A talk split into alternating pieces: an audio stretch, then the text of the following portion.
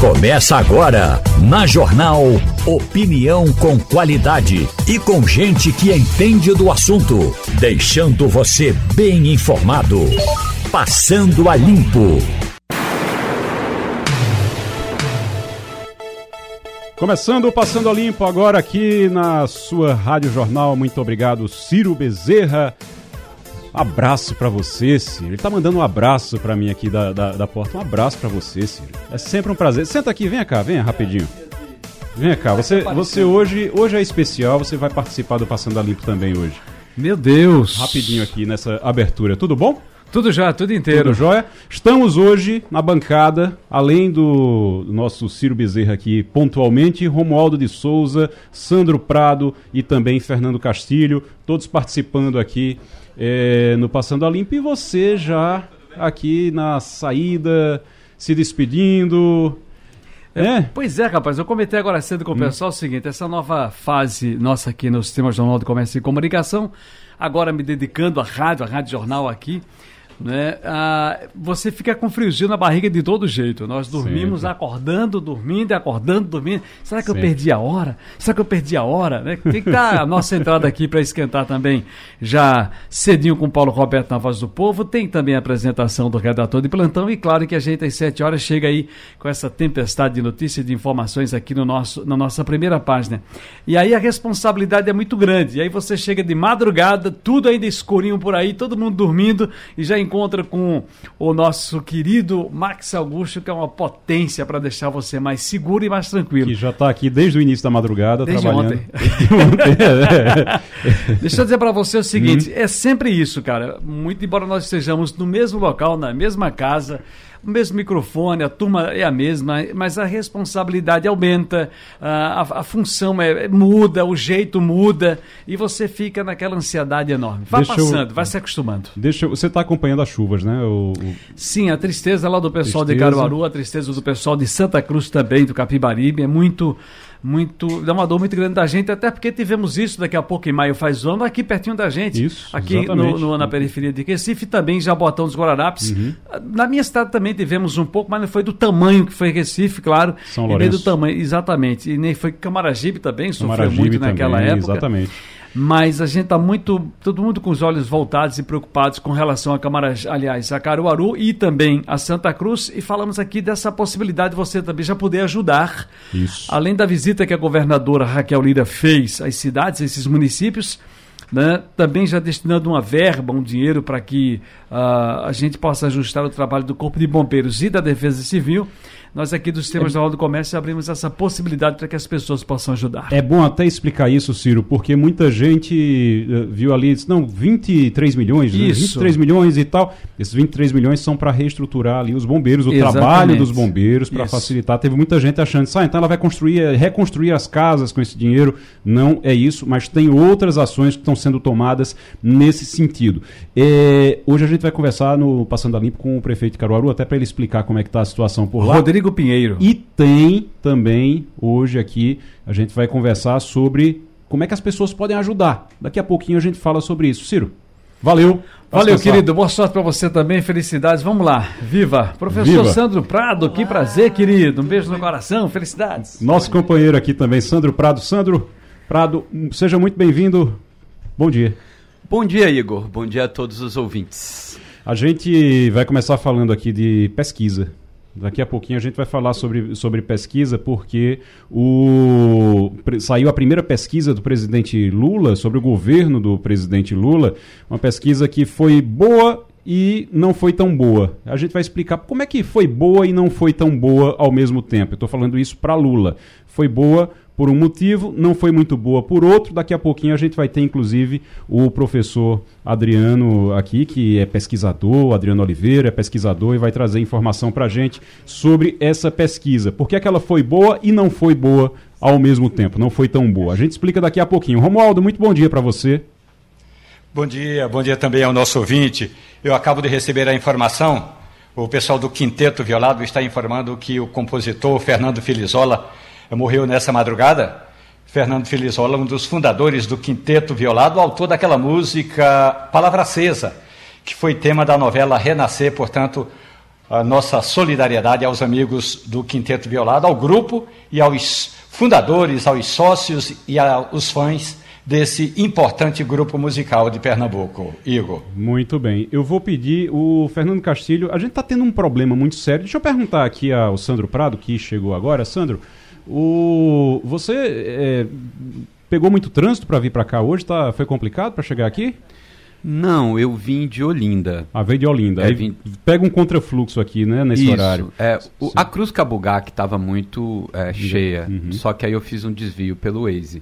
Mas a de Olinda para cá estava tranquilo a princípio. É, a gente está tendo uma dificuldade aqui no Recife, está tendo uma dificuldade muito grande. Inclusive, Fernando Castilho, ele está agora, está no trânsito, está vindo para cá, está vindo para cá e a gente está tendo essa dificuldade. Eu vou até para faz, faz o seguinte, Val, liga para Fernando Castilho. Vamos ligar para Fernando Castilho, ver onde é que ele está agora, se ele tem como atender a gente agora. Ele, eu tenho certeza que ele não está dirigindo, ele está vindo uh, ou de táxi, ou, ou mas ele está vindo com alguém que ele não, ele não vem dirigindo, então pode ligar para ele para a gente já saber onde é que ele está e como é que está o trânsito, porque não está fácil realmente o trânsito. Eu saí de casa, Ciro Bezerra estava dizendo que é, veio bem cedinho. Eu vim mais cedo também, vim bem cedinho hoje. Saí de casa às 6h50, saí de casa às 6h50 da manhã e peguei muito trânsito. Então, às 6h50 da manhã, você pegar muito trânsito aqui na, na cidade é algo que impressiona.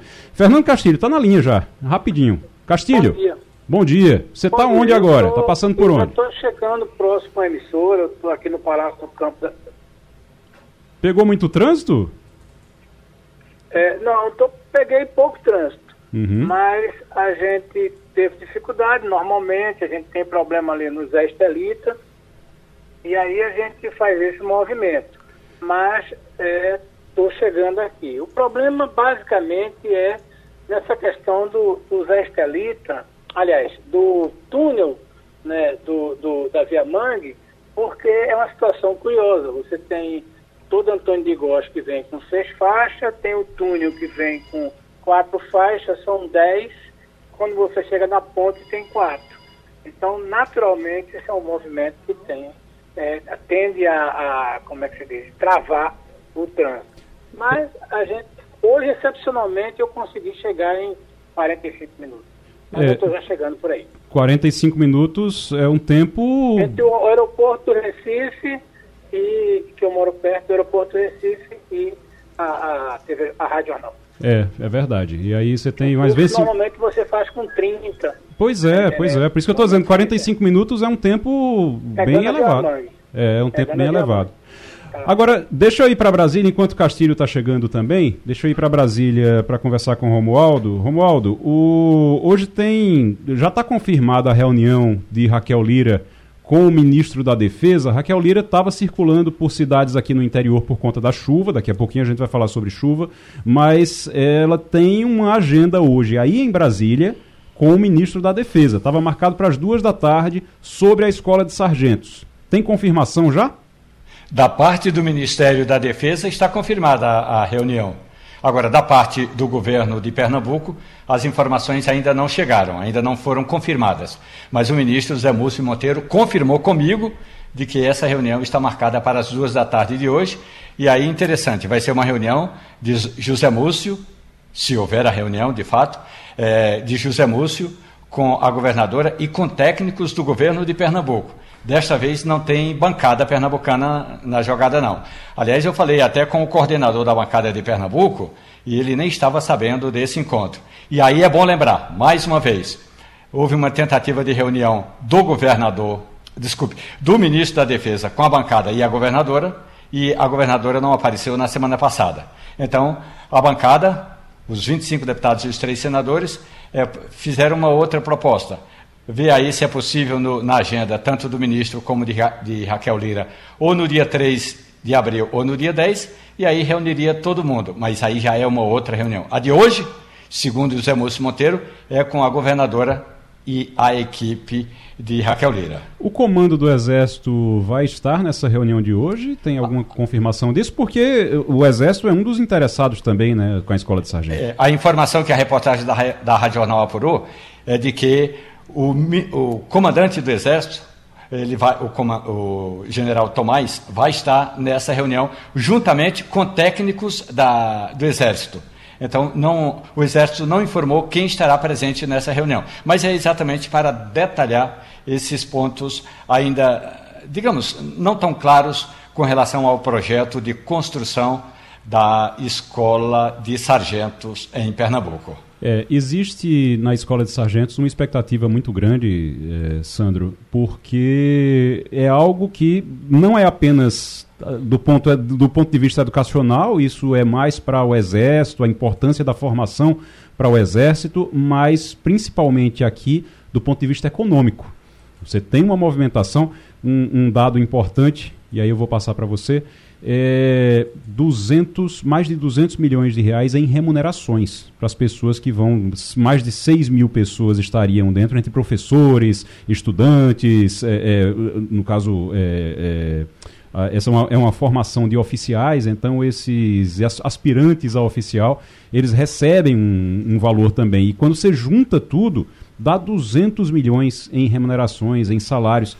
Isso é muito importante para a economia de uma região, né? Isso, sem dúvida alguma. É, quando a gente fala escola de sargento das armas, parece que só viria uma escola qualquer para cá. É verdade. A gente não pensa na dimensão. É, e como até eu comentei na última vez que eu estive aqui, é, Três Corações, que é uma cidade mineira, ela mudou totalmente o seu cenário quando ela recebeu uma das escolas de sargento das armas. Uhum. No caso, agora vai haver uma concentração. Tendo essa concentração, virão nada mais, nada menos do que 200, é, 2.200 estudantes, ou seja, são profissionais já que estão fazendo curso para se tornarem sargentos, eles recebem a remuneração. Nós vamos ter cerca de 1.900 pessoas trabalhando, mais esses familiares. Então, a remuneração, tanto para esses estudantes que já recebem, quanto para essas famílias que vão acompanhar, como esses instrutores que virão com as famílias, tem uma repercussão econômica muito importante para a nossa cidade, porque além desse investimento vultoso que terá para a construção da escola, movimentando a construção civil e vários outros setores da cadeia produtiva, nós também teremos diretamente esses alunos, esses instrutores, essas famílias que estarão aqui. É uma família que vem, eles vão formar, alguns permanecerão, mas outros é, sairão e virão outros, então, meios de hospedagem, alimentação, é, locação, ou seja, é muito importante, principalmente que ficou descentralizado, né? Se for mesmo ali por volta do município de Paudalho, é uma região que está precisando de investimentos e isso vai ser muito importante mesmo para Pernambuco. Tem que ser feito direito, tem que ser feito com honestidade, tem que ser feito de maneira que não tenha nenhum pezinho fora da linha, nada, tem que ser feito tudo certinho, mas a gente precisa, não, não se pode perder essa oportunidade. Ah. Então tem que se arranjar uma solução. A dinâmica da tecnologia é uma coisa interessante, né? A gente conversou com o Castilho agora, por telefone, ele estava no trânsito, já chegou, já está aqui conosco, Castilho. Eu queria... Tava, tava escutando, inclusive, tava a Rádio Jornal. A Rádio Jornal. É, aliás, por, por iniciativa do próprio motorista de aplicativo. Ah, o motorista Foi. de aplicativo é que estava escutando. Pois bem, é o seguinte, eu queria só fazer um, uma, um complemento ao que o professor Sandro disse, que é o seguinte, se havia um empreendimento que para aquela região seria interessante, é a escola de sargentos das armas. Por uma razão muito simples, o respeito que o Exército tem com a ecologia. Eu dou um exemplo muito simples. Alguém lembra ou alguém percebe que dentro é, ah, no lado direito de quem vai para Caruaru, está a sede do Comando Militar do Nordeste? Pois bem. Tem uma mata eu, ali, né? eu acompanhei. Eles de, derrubaram exatamente a quantidade de árvore que era necessária. Era uma, eu, eu, acompanhei isso na época, eu, eu trabalhava no jornal O Globo, aliás, no Jornal do Brasil, e acompanhei isso. O cuidado que as Forças Armadas têm com essa questão do meio, ambiente. Então, para aquela região dali, independentemente de tudo que já se falou, é uma forma de proteção daquela área. Aquela área vai estar protegida porque ali vai virar uma área militar e para aquela região vai ser uma coisa muito interessante, porque o projeto que é feito exatamente para dizer assim, olha, vai derrubar a árvore que for necessária, só isso, e tem compensação. Então, há, não, há, não, há, não, há, não amplia o risco de ocupação. Então, tudo aquilo ali, eu acho que esse talvez fosse um, um aspecto muito interessante, já que a gente está falando tanto dessa questão ecológica. É, o, o, você estava falando agora dessa questão ecológica e essa é uma das preocupações. Essa é. é. uma das preocupações, inclusive. Existe uma preocupação porque diz que tem uma área que vai ser utilizada, que é uma área que hoje é de preservação, mas você tem toda a razão quando diz que o Exército ele não tem ninguém melhor para poder atuar numa área como essa do que o Exército, porque o Exército vai cuidar realmente. E você me lembra também agora uma coisa que eu estava escutando ontem, de um, um podcast português até, de um historiadores, eles dizendo que Portugal, e é uma coisa que a gente pode até pensar para cá também, Portugal, ela há 300, 400 anos, eh, Portugal era um, um não tinha floresta. Era uma é. coisa uh, realmente que não tinha floresta, que não tinha.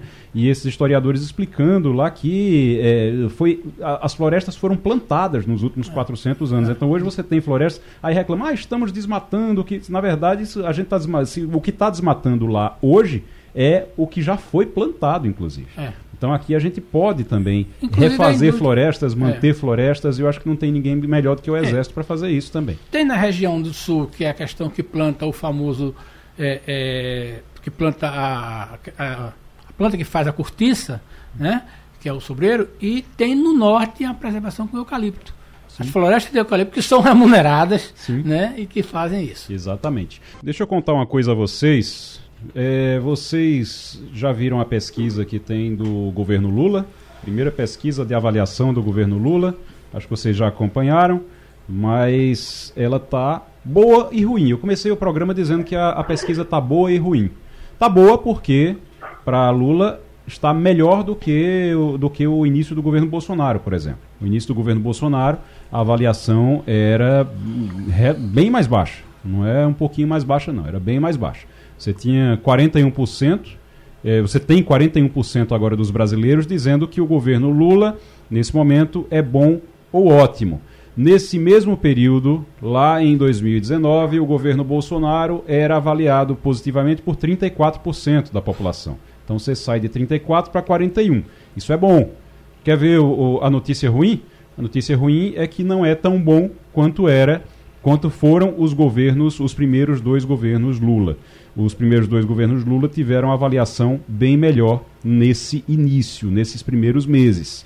É claro que é uma situação completamente diferente. Você vem de uma eleição que é uma eleição muito mais é, acirrada e quem está para falar, quem está com a gente para falar sobre isso é o professor, a, professor e pesquisador Adriano Oliveira, que é cientista político também. Professor, muito bom dia. Bom dia, como vai, Igor? Aproveito para lhe parabenizar nesse seu novo desafio na Rádio Jornal.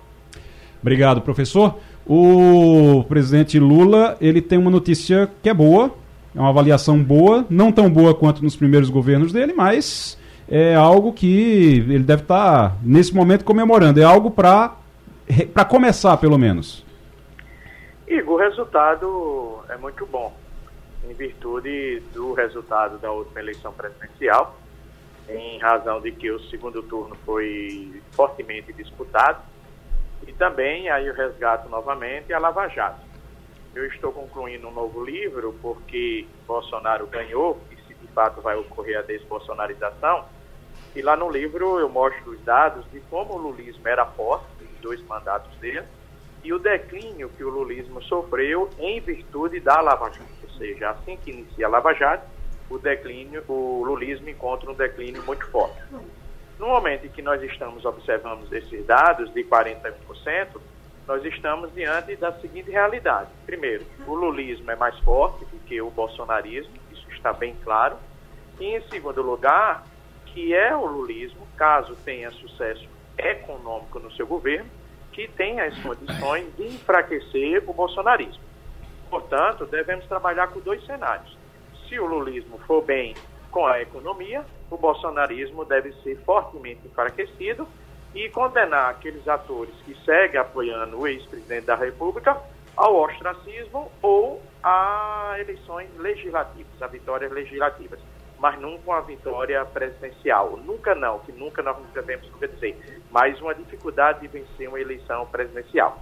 O outro cenário é que se o lulismo não tiver um crescimento econômico de razoável para bom, certamente o presidente Bolsonaro, o ex-presidente Bolsonaro, ele poderá chegar em 2026, caso não venha a ficar inelegível, em condições novamente de voltar ao poder. Nós temos aqui na bancada Sandro Prado, economista, Fernando Castilho, da JC Negócios, Jornal do Comércio, e também Romualdo de Souza, direto de Brasília. Vou começar por Romualdo.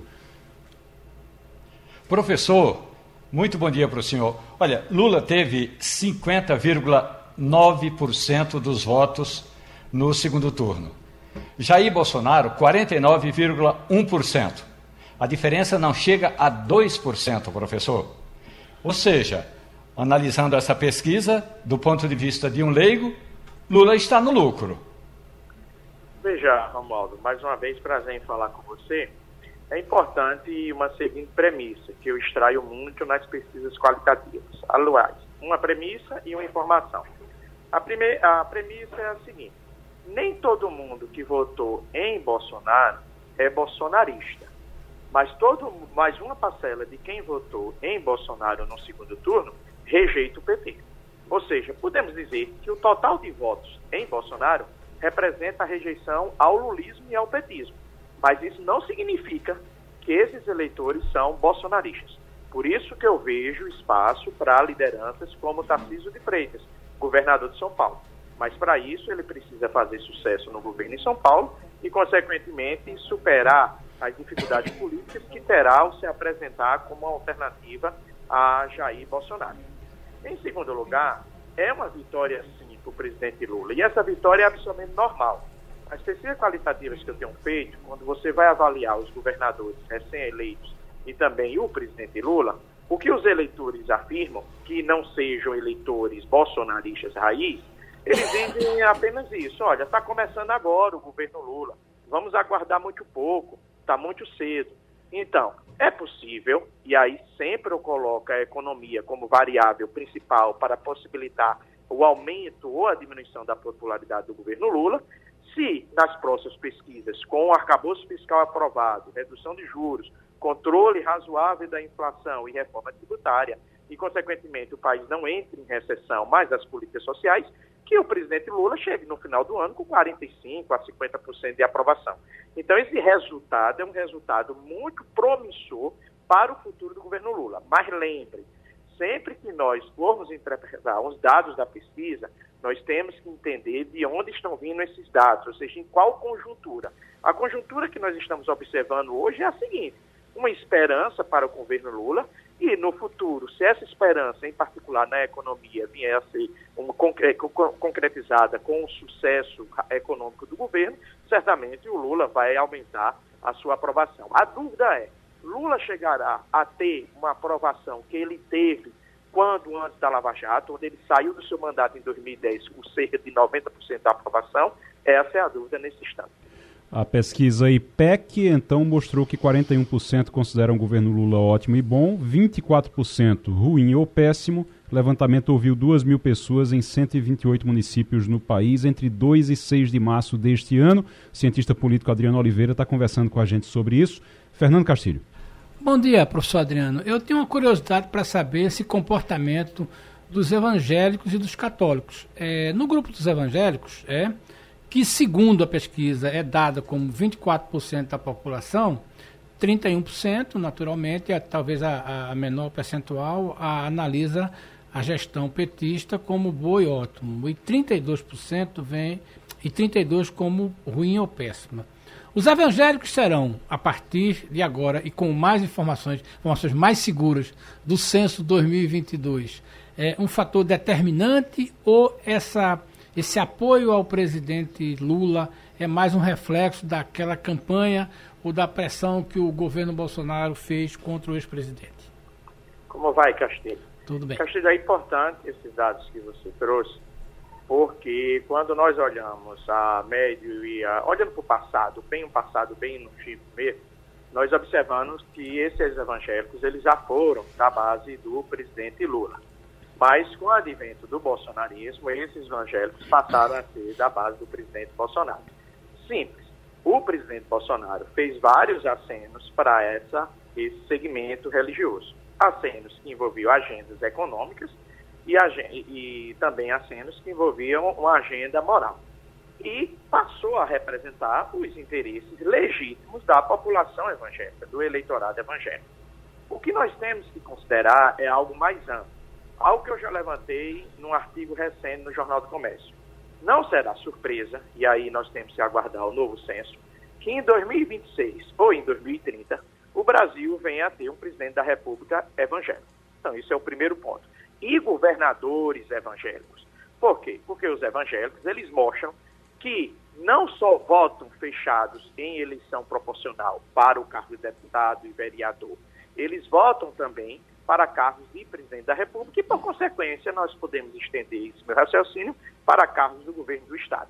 Então, se há uma previsão de que católicos e evangélicos terão números iguais a partir de 2030, é fácil nós concluirmos de que é possível, sim, nós termos governadores evangélicos e presidentes da República evangélicos. Nesse sentido, nós, eu tenho duas observações. A primeira delas, se a imprensa noticia que o presidente da República, Lula, ele faz aceno aos militares, ele precisa fazer acenos aos evangélicos. Ele não pode deixar de conversar com os evangélicos e só depender da economia para crescer sua popularidade. Porque se em 2026 ele apresentar um candidato que não converse, que não respeite, que não escute a pauta dos evangélicos, esse candidato poderá perder a eleição. Em segundo lugar, os evangélicos também não podem viver de agenda moral. Aqueles candidatos evangélicos, eles precisam falar em economia, precisam falar do dia a dia da população. Não pode ficar apenas com uma agenda moral, porque a agenda econômica também, como demonstram vários estudos antropológicos, importa muito para os evangélicos, que é o dia a dia dos evangélicos nas comunidades. Então, eles não só querem se ver representados numa agenda moral, mas também eles desejam se verem representados numa agenda econômica. Sandro Prado. É, doutor Adriano, é, parabéns pelo seu trabalho. Eu acompanho o senhor nas redes sociais e vi até sua análise logo hoje pela manhã sobre a pesquisa do IPEC em relação a Lula 3. É, eu gostaria que o senhor pudesse fazer um comentário é, também dentro da pesquisa. É, se viu através da segmentação que quem votou em Bolsonaro no segundo turno, destes 36% acham o governo Lula regular e 54% reprovam.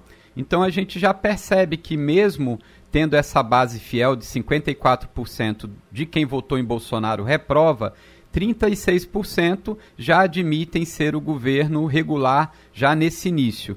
E também quem votou em Lula, 77% está considerando esse começo bom ou ótimo e 22 regular. Então eu gostaria que o senhor comentasse justamente sobre essa, essa, essa questão mais qualitativa desses resultados de quem votou em Lula e de quem votou em Bolsonaro no segundo turno. Sandra, obrigado pela sua atenção, prazer falar com você. É aquele raciocínio, Sandra, que eu expus já anteriormente. É, inclusive, eu estava lendo agora há pouco a boa entrevista do. É, foi Flávio, foi Eduardo Bolsonaro, que deu a Folha de São Paulo. E é uma boa entrevista, muito esclarecedora. Mas ali está uma falha de análise, ao meu ver, muito grave qual é a falha? É aquela que eu expus agora há pouco. Ou seja, nem todo mundo que votou em Jair Bolsonaro para presidente da República é bolsonarista. As pesquisas qualitativas e esses dados que você acabou de citar para mim são dados que mostram isso. Na pesquisa qualitativa, o que é que eu encontro? O eleitor diz, é, eu votei em Bolsonaro, mas eu votei porque não tinha outra opção e eu não voto em Lula de jeito nenhum. Mas isso não significa que ele seja bolsonarista, ou seja, muito simples que ele vai chegar até 2026 ainda com a opção de ter Jair Bolsonaro como candidato a presidente da República. Lembrando, lembrando, qual é o cenário que o ex-presidente da República aposta? A argentinização da economia brasileira. Se essa argentinização não ocorrer na economia brasileira, ou seja, que a economia brasileira tenha um crescimento de razoável para bom, mais política social, o PT chega como favorito em 2026. Isso é simples. É só olharmos a história brasileira. Mas isso significa que Bolsonaro não tem chance? Significa sim. Por quê?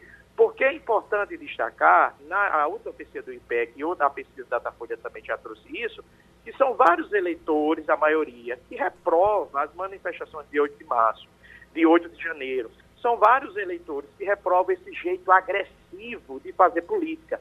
Por isso que eu volto a dizer, e eu já disse isso em recente artigo no Jornal do Comércio, se o Tarcísio, governador de São Paulo, conseguir fazer com que o Estado de São Paulo seja uma locomotiva econômica e também ele tem uma agenda de centro e venha representar uma direita civilizada, ele é que será a oposição ao PT em 2026. E não o ex-presidente Jair Bolsonaro. Até porque o ex-presidente Jair Bolsonaro, ele sumiu. Ele não está aqui no Brasil questionando a reforma tributária, ele não está aqui no Brasil questionando a nova proposta do arcabouço fiscal que será enviada pelo PT. Ele não está aqui no Brasil se posicionando em relação aos atos de 8 de janeiro. Então, além dele ficar, da possibilidade de ele ficar inelegível, ele certamente vai perder a sua base para atores civilizados, como o Tarcísio e também o governador de Minas Gerais, Romeu Zema. Professor Adriano Oliveira, muito obrigado pela participação, comentando aqui o, a pesquisa IPEC, 41% considerando o governo Lula ótimo e bom, 24% ruim e péssimo. Muitas famílias ficaram desalojadas após as fortes chuvas que aconteceram em Caruaru, no Agreste, e também em Santa Cruz do Capibaribe. A gente está com o prefeito de Caruaru conosco na linha agora, já está já tá inclusive com imagem pelo Zoom aqui para gente, a gente conversar com ele. Prefeito Rodrigo Pinheiro, muito obrigado pela sua participação. Eu sei que o senhor está correndo porque virando noite para acompanhar é, e até para identificar as famílias atingidas, para poder oferecer algum tipo de ajuda. Como é que está sendo esse Isso. trabalho agora, Rodrigo? Muito bom dia. Bom dia, Igor.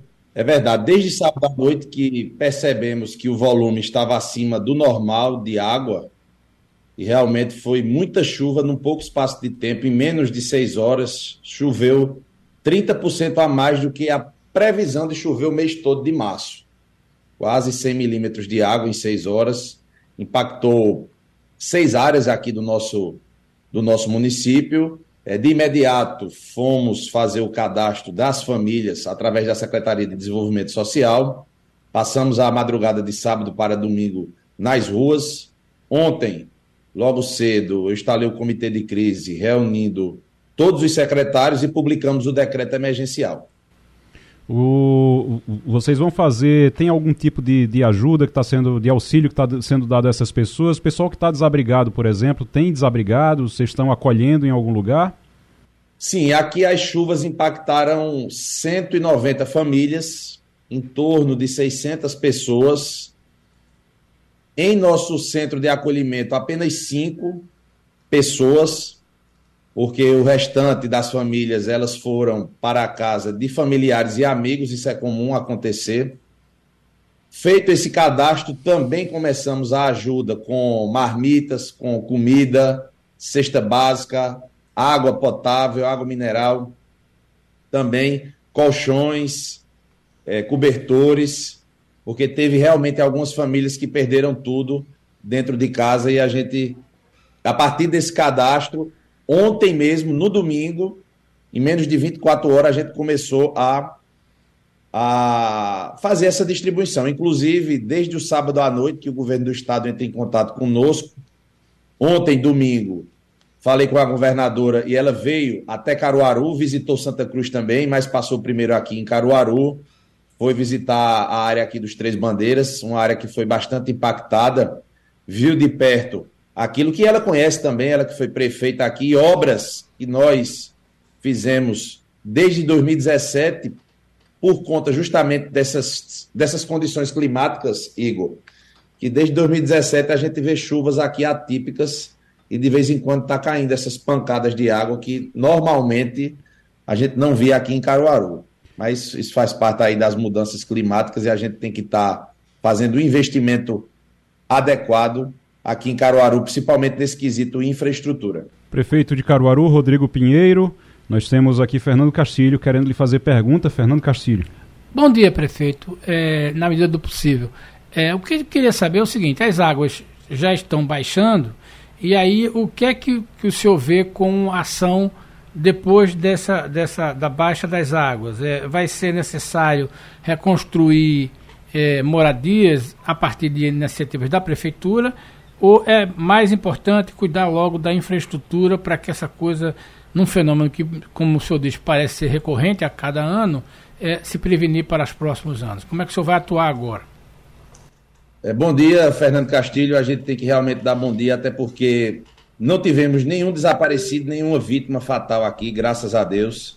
Em Caruaru, apenas danos materiais e essa frente ela tem que ser paralela. As pessoas que foram atingidas moravam em alguns locais inadequados de construção, muito próximo, praticamente na beira do canal, na beira é, é, do rio. Alguns imóveis que foram parcialmente comprometidos com as chuvas, a Defesa Civil já identificou e vamos começar a questão de demolição, de desapropriações. De imediato, com o cadastro que a gente fez, a gente vai também fornecer para as famílias que precisam o auxílio aluguel, que a gente tem lei aqui para isso. Inclusive, eu estou enviando para a Câmara uma, uma lei para atualizar o valor do auxílio aluguel, que o último, o último auxílio ele foi, foi feito, o último reajuste foi feito no ano de 2020, e a gente já tem aí três anos, mudou um pouco já o cenário econômico, a gente vai é, aumentar esse valor também para que a gente possa mais ainda dar suporte às famílias que foram aqui impactadas e essas questões de obras de infraestrutura, elas vêm acontecendo nesse momento aqui em Caruaru. Por exemplo, na rua Pedro Guarda, que é no Severino Afonso, que aqui a gente chama de Afonsinho, a parte mais baixa, ela vem agora, nesse momento, fazendo, sendo feito obra de drenagem, um pontilhão, saneamento. Também no bairro São José, a gente começa semana que vem uma obra grande de drenagem e saneamento. São obras que elas vêm acontecendo ao longo dos anos e eu tenho certeza absoluta que se não fosse o investimento feito desde 2017 aqui na gestão da então prefeita e hoje governadora Raquel e, e eu era vice-prefeito e agora como prefeito, se a gente não vem nessa constante manutenção, limpeza de córregos, de rios, o desastre ia ser muito maior. Por isso que as obras não param. Eu também anunciei agora pela manhã.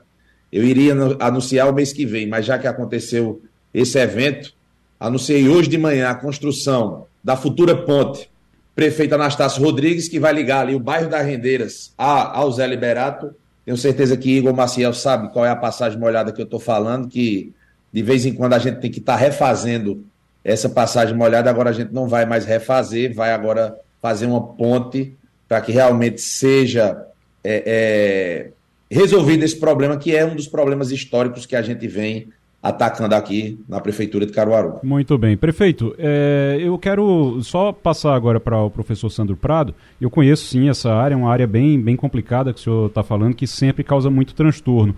É, houve transtorno, e, e, aí eu queria que o senhor já falasse, dentro da, da resposta do professor Sandro, que o senhor já falasse sobre isso, se houve transtorno ali para as ruas, vai ter que refazer asfalto, alguma coisa também, é, calçamento, alguma coisa desse tipo, de infraestrutura, e como é que está o apoio do governo do estado para um apoio financeiro também em relação a isso, para fazer essa reconstrução. A gente sabe que tem, tem dinheiro já anunciado para recomposição da estrutura dos bombeiros, mas como é que está o dinheiro também para a reconstrução? E professor Sandro Prado. É, bom dia, prefeito. É, bom, a gente sabe que esses problemas causados pelas chuvas, como o Igor colocou, são recorrentes.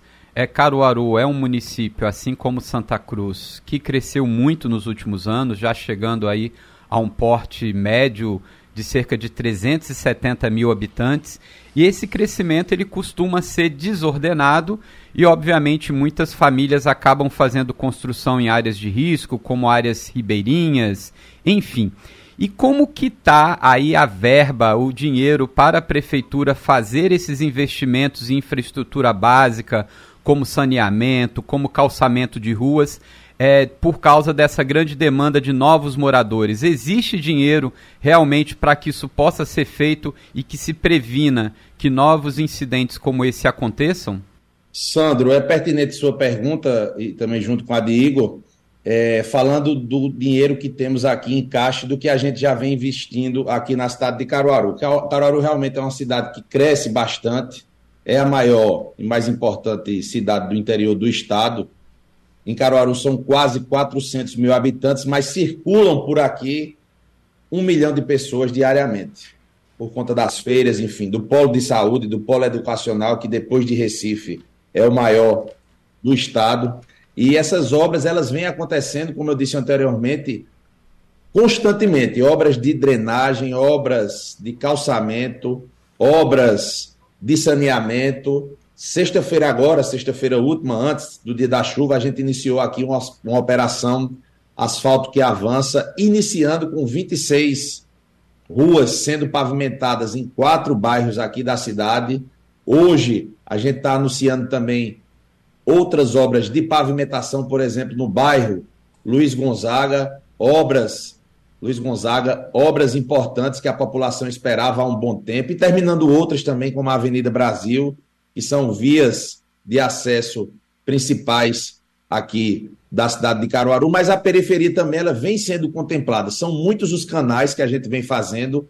Iniciamos mais duas etapas do canal do José Liberato, tanto é que praticamente a gente não teve do, do Zé Carlos Oliveira, desculpa, do bairro Zé Carlos Oliveira, a gente não teve praticamente nenhuma ocorrência lá no bairro Zé Carlos Oliveira. Agora, era um bairro que, historicamente, tinha muita ocorrência, mas a gente foi executando obras importantes e praticamente há 15 dias, no trecho que a gente iniciou mais dois, duas etapas do canal do Zé Carlos Oliveira, a gente pôde visitar lá e viu que realmente o impacto lá foi mínimo por conta dessas obras e por conta de todas essas obras de, de infraestrutura que vem acontecendo. A gente tem sim recursos em caixa, temos também a possibilidade de pegar um financiamento, mais um financiamento com, junto à Caixa Econômica, através do Finisa.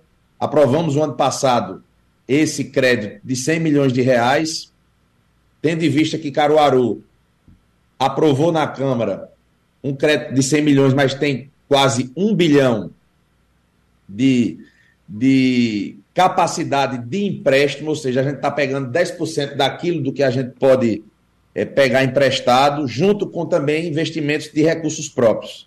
Na cidade e na zona rural, repito, se não, se a gente não vem fazendo esses investimentos ao longo dos anos, a gente sabe também que leva um tempo, a gente não consegue fazer esse investimento é, é, num curto espaço de tempo. Vamos... Demanda algumas desapropriações que a gente vem fazendo e vai continuar fazendo, construções irregulares, ao mesmo tempo a execução de drenagem e de saneamento, que a gente não faz calçamento se não tiver drenagem e saneamento, ou seja, é, é, é por etapas que a gente vem avançando, mas numa chuva feita de ontem, a gente pôde comprovar que realmente os impactos foram bem menores por conta da, da, dos investimentos que a gente vem fazendo. É Agora, é claro depois de uma chuva dessa, temos é. sim que reconstruir claro. algumas passagens molhadas, alguns pavimentos que foram arrancados, algumas obras de pavimentação que elas estão no meio de sua execução.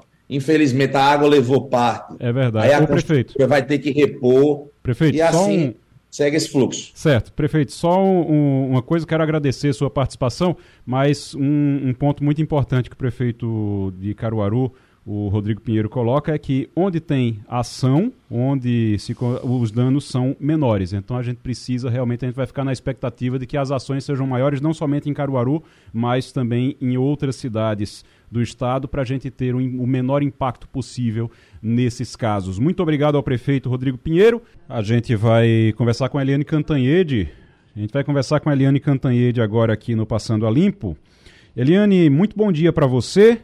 Uh, você eu estava eu tava comentando, até escrevi no, no, no Jornal do Comércio esse fim de semana, eu não gosto desse nome arcabouço fiscal. Eu acho uma coisa que é o que a Haddad usa.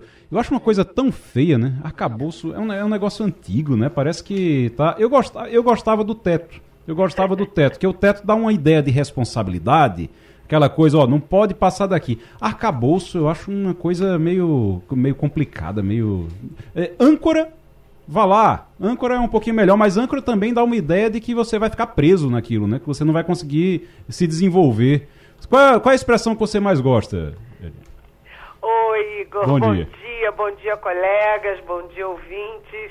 Olha, Igor, eu vou confessar para você e para vocês todos que eu detesto essa expressão arcabouço é. É, fiscal. Eu acho que arcabouço me lembra calabouço.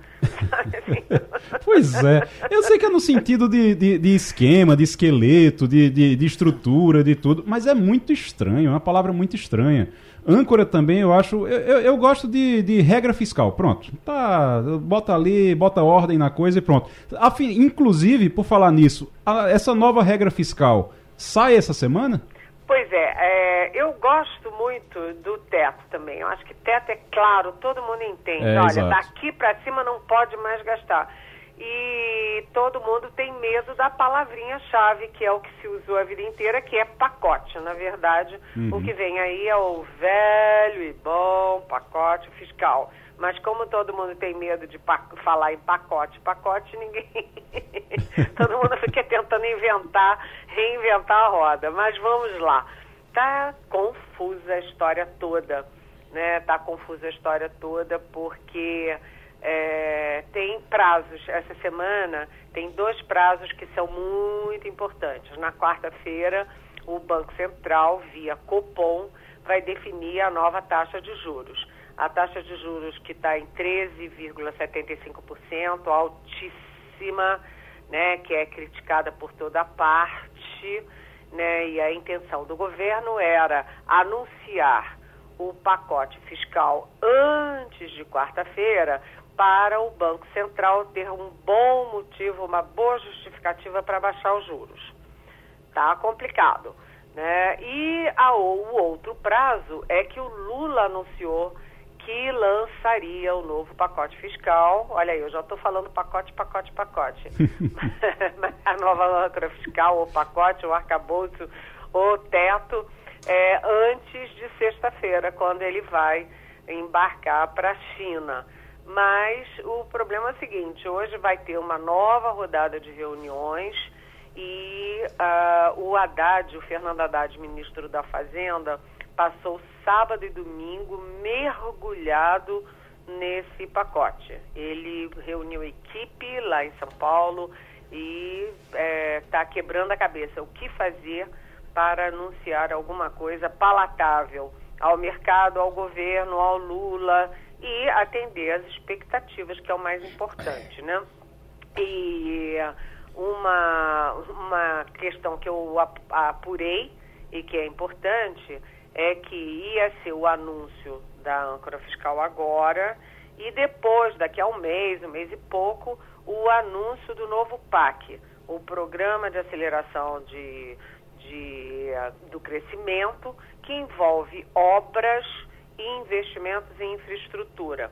E agora há uma possibilidade de anunciar tudo junto, faz tudo junto. Olha, está aqui investimento, está aqui obra, está aqui PAC, está aqui âncora fiscal. É, mas hoje tem nova rodada de reuniões e a coisa está muito confusa porque é PT versus PT, né? O PT que está criando o caso. Eu acho, eu acho impressionante isso. Eu vou até passar para Romualdo de Souza agora, mas eu acho impressionante isso, é porque Haddad passou os últimos dias escondendo do próprio PT o texto desse, desse novo teto de gastos, dessa nova regra fiscal. Então, eu acho um absurdo, é uma coisa, é contraproducente. Mas deixa eu passar para Romualdo. Romualdo de Souza está aí, é seu, seu vizinho aí em Brasília, para nosso correspondente também aí em Brasília, para conversar agora com Eliane Cantanhede. Romualdo. Bom dia, Eliane. A gente sabe que o Fernando Haddad, o ministro da Fazenda, não toma uma decisão importante como essa sem combinar com o chefe, o presidente Lula. Mas na reunião com Lula, ele já vai logo dizendo: se baterem em mim, eu vou revirar. Até porque nessa, nesse fogo amigo do PT, ele já teve de dar, ou já, já teve de colocar a presidente da legenda no seu devido lugar, que é presidente da legenda. Agora, convenhamos, Eliane, eu gostaria de ouvir a sua opinião até agora, antes de completar os 100 dias, que é quando normalmente os governantes fazem uma grande festa por aqui para comemorar 100 dias de governo, até agora, Lula só colocou uma preposição ré, recriando isso, requentando aquilo, porque os programas novos mesmo ainda não estão saindo do papel, Eliane. Oi, Romualdo, bom dia. Olha, é, na verdade, você usou a expressão mais correta que é o tal do fogo amigo. Mas tem uma diferença que é o seguinte: até aqui, quem estava é, criando problema, criando caso, era o PT, era a presidente nacional do PT, a Gleice Hoffmann, verbalizando a pressão do PT. Né? O PT quer gastar, gastar, gastar, e o Haddad tenta dizer: olha, você só gasta o que tem Dinheiro não nasce em árvore, tem que ter a sustentabilidade fiscal. Né? E agora, o que, que mudou? É que na reunião de sexta-feira, o Lula reuniu uh, cinco ministros. Né? E nessa reunião, o Rui Costa, que é o chefe da Casa Civil, né, o coordenador, portanto, dos ministérios e dos ministros, ele simplesmente é, empacou o anúncio. Por quê? Porque o Rui Costa assumiu a posição do PT, cobrando flexibilidade no teto de gastos para obras e investimentos, leia-se, para o PAC. Né? E aí o Haddad saiu da reunião, não falou nada, entrou no avião e foi embora para São Paulo. Ou seja, é, quem está criando caso com o Haddad, com a proposta da área econômica, não são os liberais. E aí eu me refiro a é, Geraldo Alckmin, a Simone Tebet, não.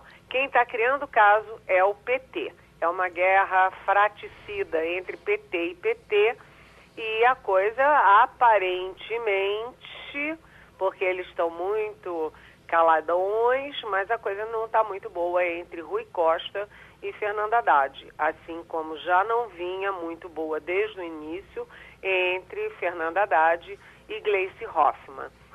Agora, quanto mais o PT pressiona o Haddad, mais o Haddad ganha, ganha, uh, vamos dizer assim, aliados dentro do próprio governo, uh, fora do PT, né? E ganha aliados também é, entre economistas, entre jornalistas especialistas em economia e tal. Então, o PT está empurrando o Haddad para o outro lado. Agora, você falou uma coisa, Romualdo, importante, é que o Lula está na, na ré, né? Ré.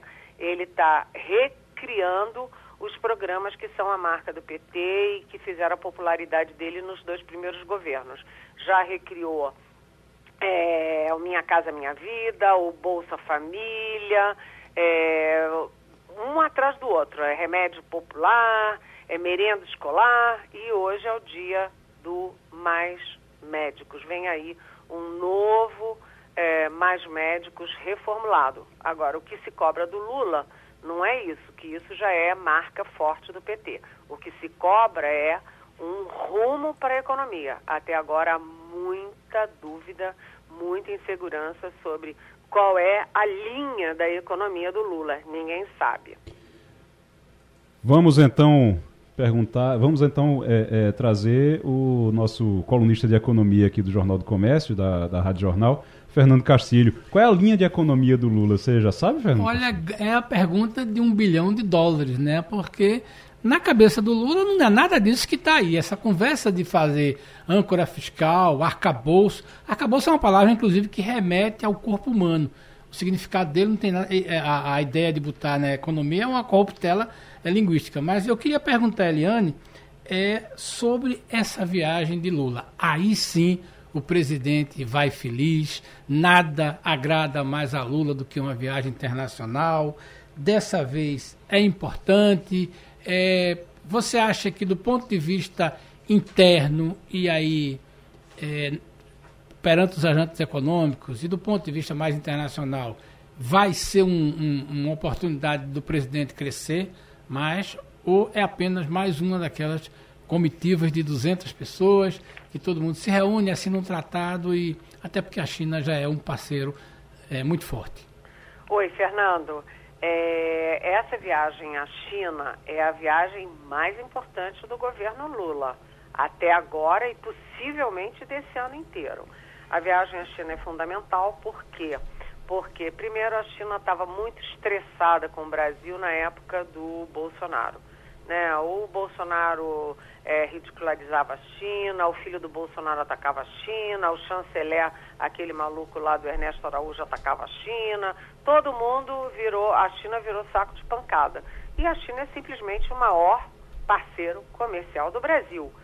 É, e além de ter problemas com Bolsonaro, a China tem uma boa lembrança do Lula, porque foi no governo Lula que a China ultrapassou os Estados Unidos e passou a ser o nosso maior parceiro comercial.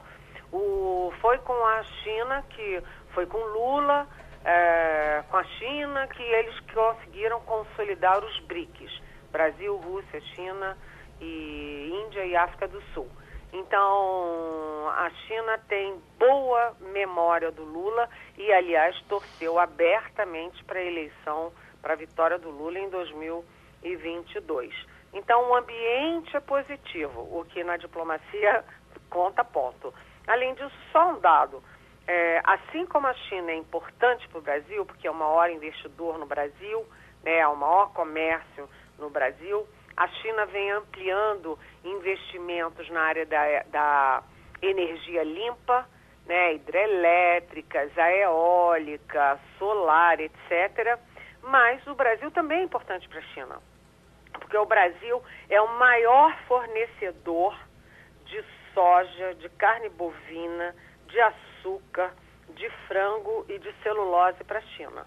Né? Só para vocês terem ideia, é, 80% do açúcar consumido na China é, vai daqui do Brasil. Então, a relação bilateral é forte. Mas o que está muito em jogo nessa viagem, é, que começa já hoje, porque hoje já vão mais de 100 é, é, representantes do agronegócio para a China, com o ministro da Agricultura. É, mas o que está muito em jogo é a questão geopolítica internacional. Né? Como o chanceler Mauro Vieira já me disse, não há solução para a guerra da Rússia contra a Ucrânia sem a China. É preciso que China e Estados Unidos conversem. Então vejam o cronograma. O Xi Jinping da China vai esta semana passar três dias em Moscou para conversar com Putin. Depois ele volta para a China, recebe o Lula. O Lula volta para cá e aí o Xi Jinping recebe o Macron da França. Por quê? Porque a China está se colocando como o articulador da paz ou do diálogo entre Rússia e Pequim. Ou seja, China e Brasil estão construindo o Clube da Paz que o Lula lançou quando foi ao Washington. Então, o Brasil, essa viagem importantíssima, Fernando, do ponto de vista bilateral, comercial, do agronegócio, do investimento, mas é importantíssima como alavanca do Lula e do Brasil no cenário internacional, na construção de um processo de paz entre Rússia e Ucrânia. Veja só a importância disso. Oi, um complemento, claro. Eliane, aqui. O Yang Wanning é certamente uma das pessoas mais próximas do Xi Jinping. Ele vai estar tá recebendo a comitiva brasileira e ele é tá aí o equívoco do governo Bolsonaro de brigar com esse cara, de coisa tudo. Ele é foi escolhido a dedo para vir para o Brasil e ele agora fica mais próximo do Xi Jinping então, é aquela história. O Brasil tem a ganhar com isso tudo, porque em Pequim o, o Yang é um parceiro do Brasil muito forte e, e afinado muito com o governo do, atual do presidente Lula. É, eu estou vendo aqui, inclusive, que na lista tem pernambucanos, na lista do pessoal que está indo tem pernambucanos, o Guilherme Coelho Tá, é, vai tá como em... representante da Associação Brasileira dos Exportadores de Fruta. E tá em, já está em Londres, inclusive. É. Eu acho que de lá ele vai para. Ele pra, que agora é assessor do, é verdade. Assessor da, da governadora, Raquel Lira. Eliane Cantanhede aqui na, na Rádio Jornal, no programa Passando a Limpo. Agora, Sandro Prado. É, bom dia, Eliane. É, bem, sem dúvida, acho que foi muito bem colocado a importância atual da China como parceiro comercial do Brasil. Afinal de contas, 22,7% de tudo que a gente exporta é para a China os Estados Unidos só 10,3, ou seja, mais do que o dobro de tudo que a gente vende é, vai para a China em relação aos Estados Unidos. E é, isso tudo também faz com que haja uma grande visibilidade do, do presidente Lula é, para o mundo todo e principalmente para o Brasil. E justamente nesse momento saiu a pesquisa do IPEC em relação à aprovação e desaprovação do governo Lula nesses primeiros dias, aonde tem quem votou em Lula que tem um pensamento, quem votou em Bolsonaro tem outro, mas de certa forma parece que teve pontos positivos e pontos negativos. Mas também há um dado interessante, é que ainda 44% dos brasileiros acreditam que o Brasil pode se tornar um país comunista. Então essa viagem, ela vai aflorar aí os nervos em relação a uma campanha de que Lula pode tornar o Brasil um país comunista. Ao mesmo tempo, Lula conseguiria trazer investimentos tão importantes para o Brasil. É, isso tem uma repercussão direta sobre a imagem, a popularidade e a aprovação de Lula aqui? Oi. Sandro, excelente pergunta e excelente vínculo ali entre a pesquisa né, e aí da China. Super importante. O, quando a gente olha essa pesquisa do IPEC, é, é a história do copo cheio, copo meio cheio, meio vazio. É, meio cheio a favor do Lula, por quê? Porque ele, ele tem mais popularidade do que o Bolsonaro na mesma fase de governo. E por que, que meio vazio? porque ele tem menos popularidade do que ele próprio, Lula, nos dois primeiros mandatos nessa mesma fase.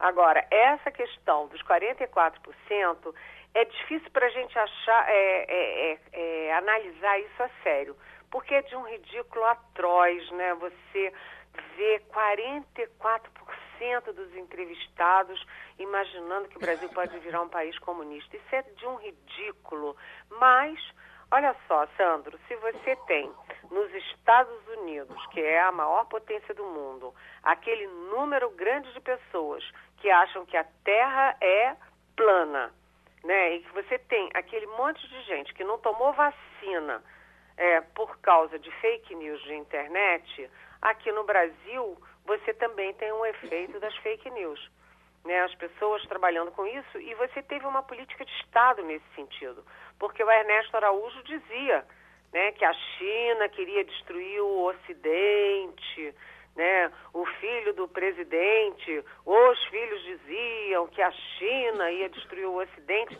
tudo uma, uma maluquice, e a maluquice maior é falar em comunismo, porque nem a China é mais comunista, né? A China é uma economia liberal que tem contatos e negócios com os Estados Unidos e com o mundo inteiro, é, principalmente com o Brasil, né? É, e eu sempre brinco no meu programa na Globo News eu já procurei dentro da geladeira, debaixo do tapete, na casa do vizinho, no supermercado, na farmácia. Não consigo achar um único, único, único comunista. Né? Nem os partidos comunistas são mais comunistas há 30 anos. O muro de Berlim caiu há 33. Quer dizer, isso é efeito de fake news, como as pessoas são ingênuas de acreditar em qualquer coisa. Agora, a viagem. Vamos ao principal. Né? Você me pergunta, Sandro, sobre a viagem.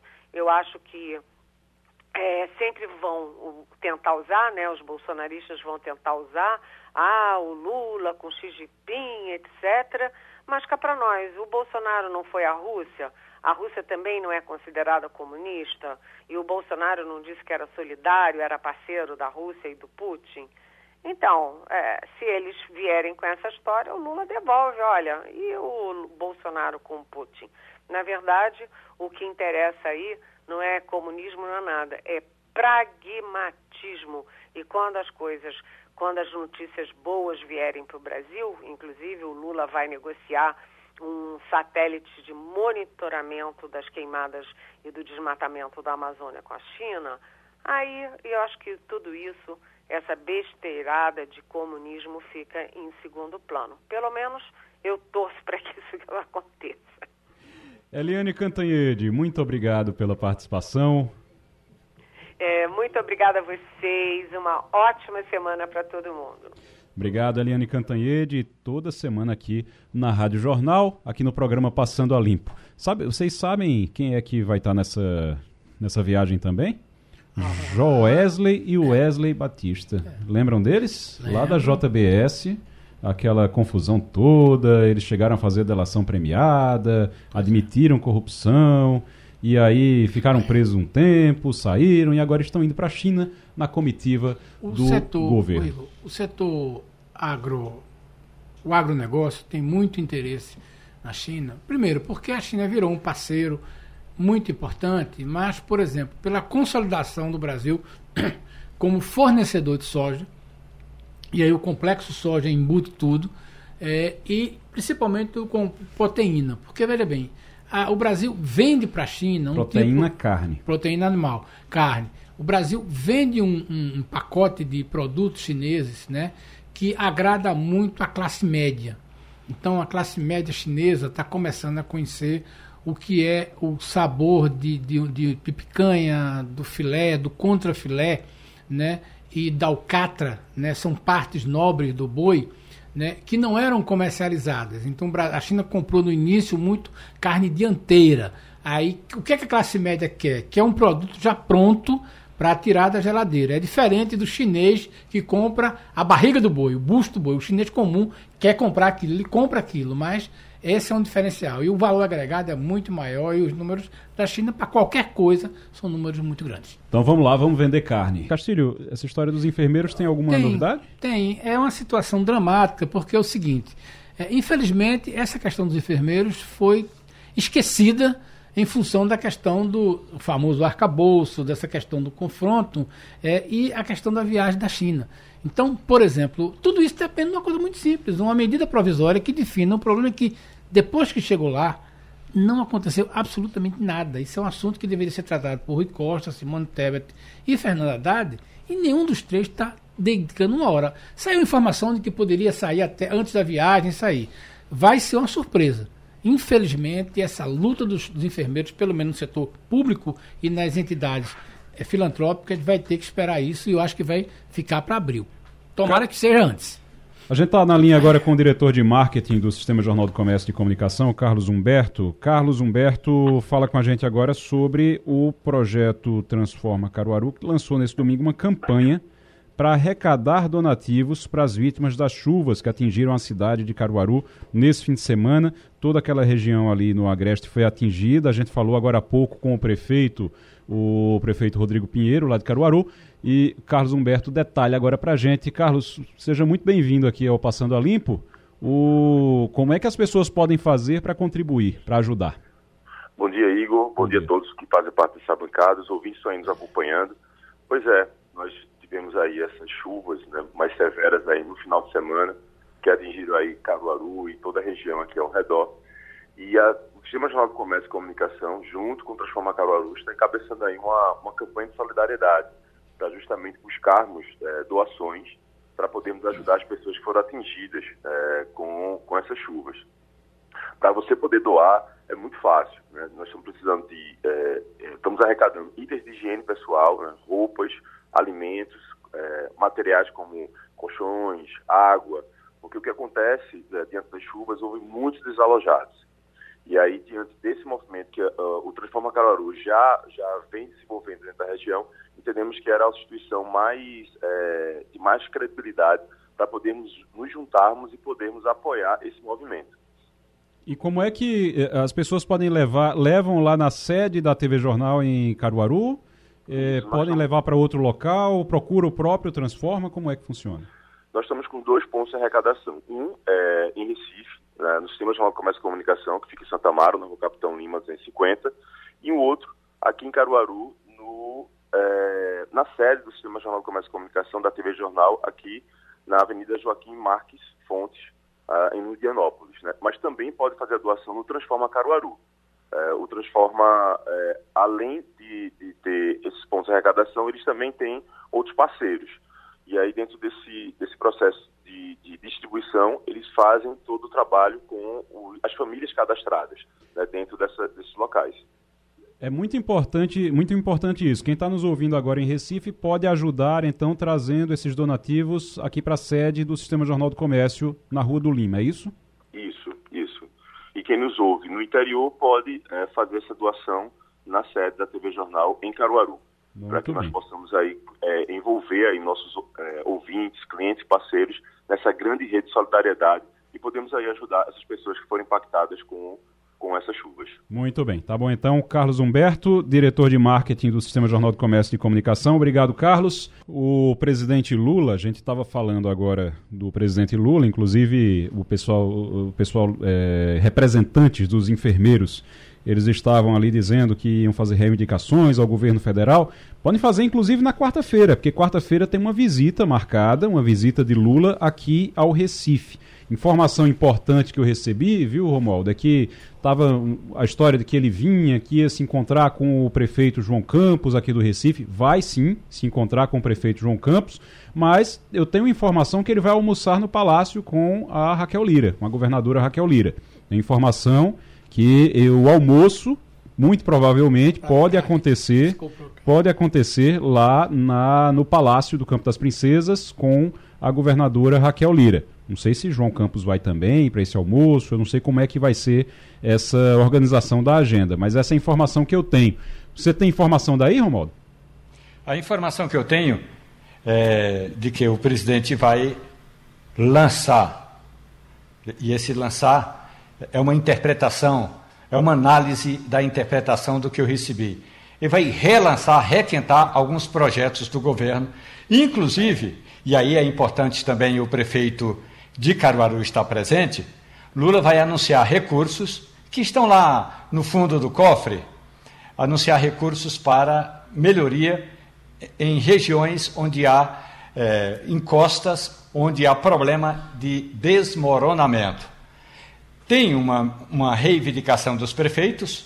Na semana, na semana passada, os integrantes da Frente Nacional de Prefeitos disseram ao presidente Lula que muitas vezes eles instalam os equipamentos para informação de que a situação está de emergência, mas ou os equipamentos eh, são falhos ou eles são roubados. E aí o presidente Lula disse que pode ficar tranquilo, que eles, os prefeitos podem ficar tranquilos, que tem, tem dinheiro no governo e o governo vai ajudar as prefeituras onde houver área de encosto, área de risco de desmoronamento e o governo vai ajudar não apenas com obra, mas também com equipamentos para avisar: ó, oh, pode ser que chova hoje, pode ser que amanhã tenha desmoronamento, ou começou o desmoronamento, corram daí.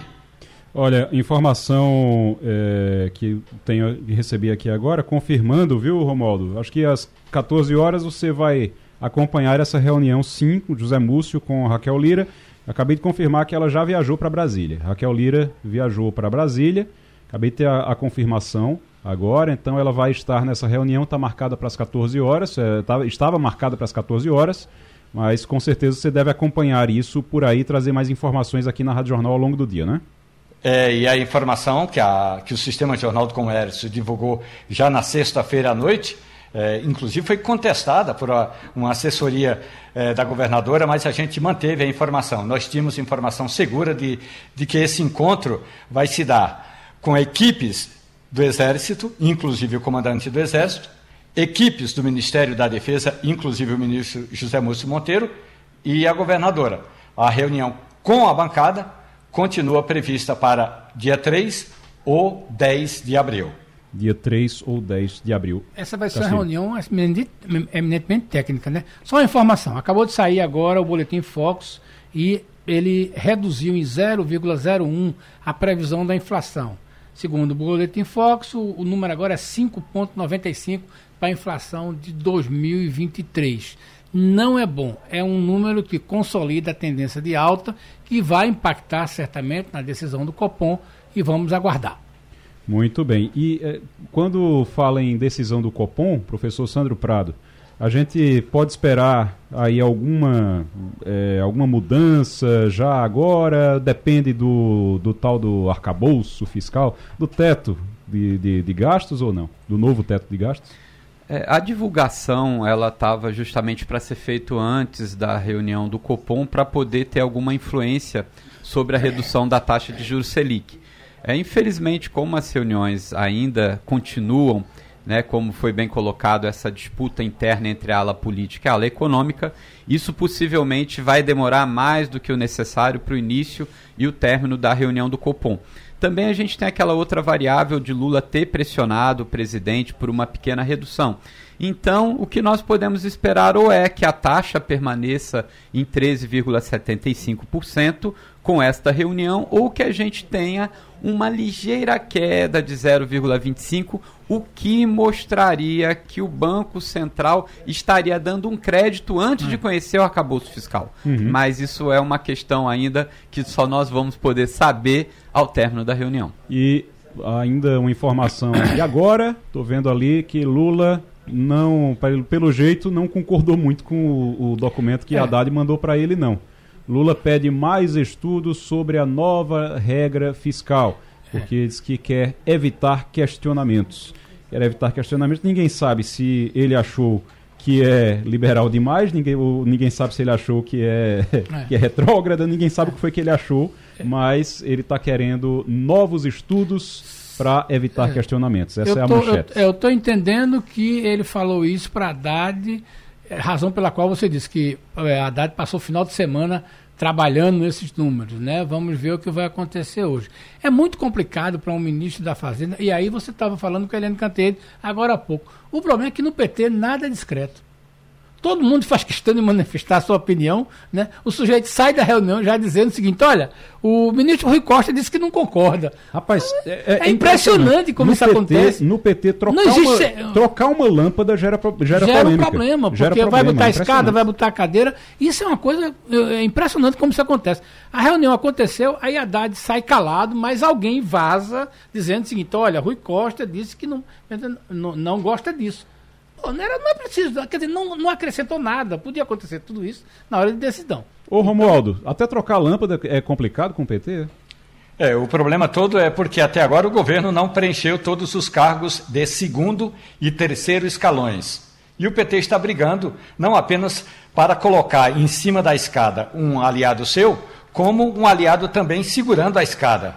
Ou seja, essa troca é, de afabilidades entre os próprios petistas, a gente sabe que é o seguinte: primeiro, o governo ainda não resolveu essa pendência e há uma exigência dos partidos. É por isso que até agora o presidente Jair Bolsonaro, o, desculpa, o presidente Lula, a exemplo do presidente Jair Bolsonaro, fica no primeiro momento só pensando em fazer reunião.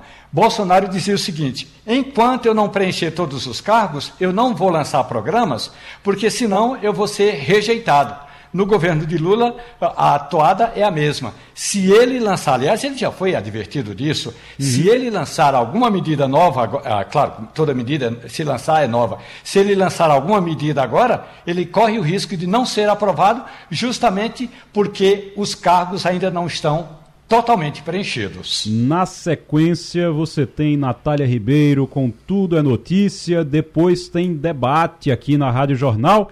Grande abraço a todos. Amanhã a gente está de volta. Tchau, tchau. Passando a Limpo.